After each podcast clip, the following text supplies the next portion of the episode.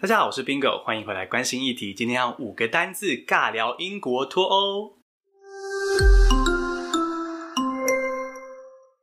诶，大家可能会想说，为什么要关心英国脱欧啊？我们身在台湾，身在亚洲，英国脱欧的事天高皇帝远，为什么要关心呢？首先当然是我们要关心国际新闻嘛，身为世界公民这是必要的。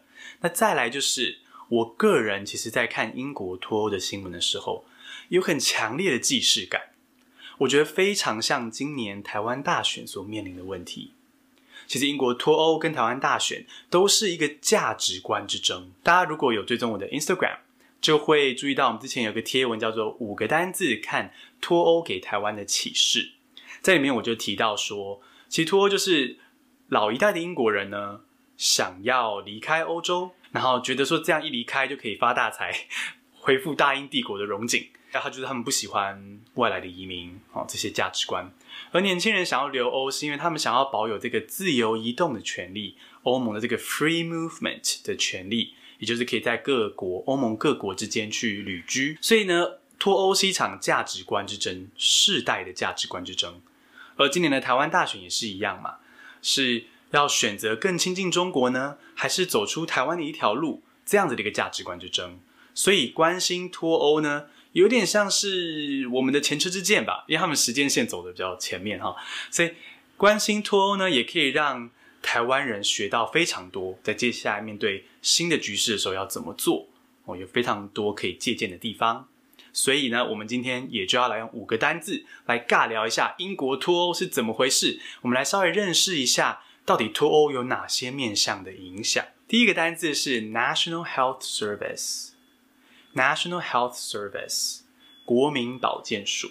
为什么要讲到英国的国民保健署呢？因为脱欧的事情是有可能影响到英国的健保跟一些医疗制度的问题。英国的健保预算呢，本来就已经不足了，就是捉襟见肘了。脱欧本身是很花钱的一件事，我不但要付赔偿金，那接下来的制度的调整也要花很多钱。那国家已经这么缺钱了，所以健保才会钱不够嘛。国家那么缺钱了，然后脱欧要花这么多钱，所以健保预算有可能变得更吃紧。除此之外，我们前面提到了这个欧盟的 free movement，对不对？就只说欧盟各国的人民可以自由的旅居工作。如果英国一旦脱欧，英国医疗制度内的外国医护人员就有可能不能再留在英国工作。所以呢，英国的健保制度也可能会产生这个呃医疗人员流失的问题。所以脱欧是有可能对英国的。医疗体系造成不小的压力。那在聊这个主题的时候呢，可以用这个英文句子：Money that could have been spent on research was diverted into preparing for Brexit。原本可以花在研究上，比如说医疗研究上的金钱，这些资源被拿去来准备脱欧了。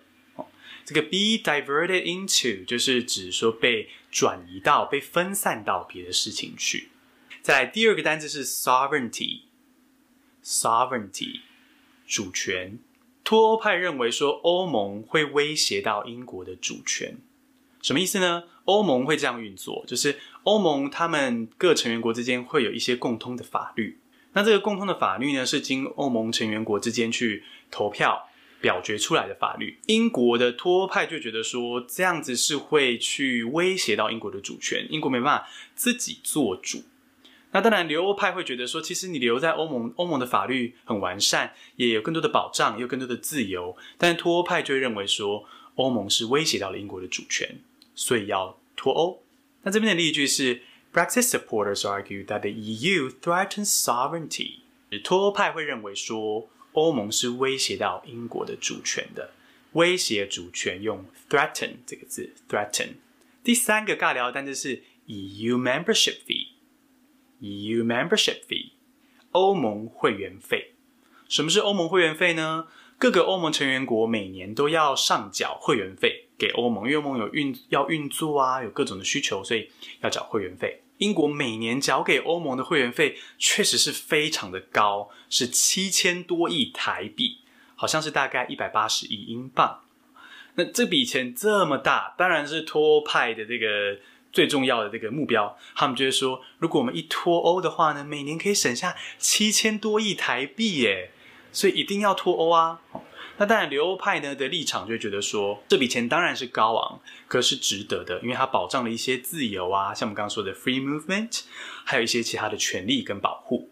这边的例句是：Brexiteers believe that leaving the EU can result in immediate cost saving。脱派认为说，离开欧盟可以快速的省下这笔大开销。Brexiteer 就是指脱欧派的意思，支持脱欧的人。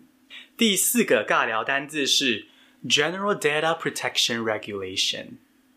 General Data Protection Regulation，一般资料保护规范。这个一般资料保护规范呢，如果我们讲的比较白话一点呢，就是欧盟的个资法啦。那英国一旦脱欧之后呢，就不再受欧盟的个资法保护。为什么说保护呢？因为欧盟的个资法呢，是世界上最严格的个资法。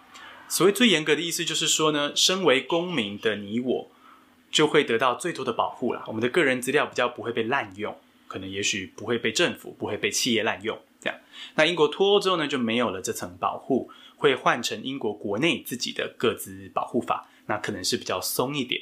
字面例句是：A UK version of the GDPR will effectively apply after Brexit。在英国脱欧之后呢，英国版本的个资法就会立刻就是生效。最后一个尬聊单字是 safety pin。safety pin，安全别针。先解释一下 safety pin 这个文具。如果你是用 podcast 聆听的听众，可以到我们的 Instagram 或者是到我们的 YouTube 去看图片。Safety pin 就是那种可以穿过衣服啊、衣物的别针，然后呢，它可以用个头把它扣起来，这样子。那为什么要提到 Safety pin 呢？因为呢，这个脱欧派在脱欧这件事情确定之后呢，就开始有许多的仇外暴力的事件，然后在英国国内频传这种可怕的仇外暴力事件。一些尊重外国人、包容外来的人，他们就在 Twitter 上推发动这个呃 Safety Pen 运动。然后就是意思说，我们要在衣服上，或是一一些包包上面、领带上别上 safety Pen。那只要外来的人看到 safety Pen，就知道 you are safe with me。哦，我是尊重你这个移民，我欢迎你来英国这个国家的。所以这个 safety Pen 运动的来源，就是为了去让这些外来的人民感受到温暖跟支持。这边例句是：A Twitter campaign has proposed that people wear a safety pin to show that they're against racism。来快速复习一下今天学到的五个单字。第一个是 National Health Service，National Health Service，国民保健署。第二个是 Sovereignty，Sovereignty，主权。第三，EU Membership Fee，EU Membership Fee，欧盟会员费。 第四，General Data Protection Regulation，General Data Protection Regulation，一般资料保护规范。第五，safety Pen，Safety Pen，。我们认识了这五个脱欧的面向之后，不知道各位小星星，如果是英国人的话，会选择脱欧还是留欧呢？当然，虽然现在已成定局啦，不过我们可以讨论一下这个价值观的选择。我个人呢，会觉得，如果我是英国公民，我会倾向要留欧，因为留欧呢是能够保障一些比较基本的权利跟价值。那脱欧的话呢，对英国的风险是比较大的，而且也代表着一种排外势力的获胜，歧视的这种意识形态不是很好。所以，如果是 Bingo 会选择留欧，那不知道各位小星星会选择留欧还是脱欧呢？希望大家可以留言告诉我的意见。如果你是 Podcast 听众，也欢迎用 Review 功能来留言告诉我，你会支持英国脱欧还是留欧呢？每个关心议题的你都是一颗小星星，谢谢你和我一起点亮台湾的夜空。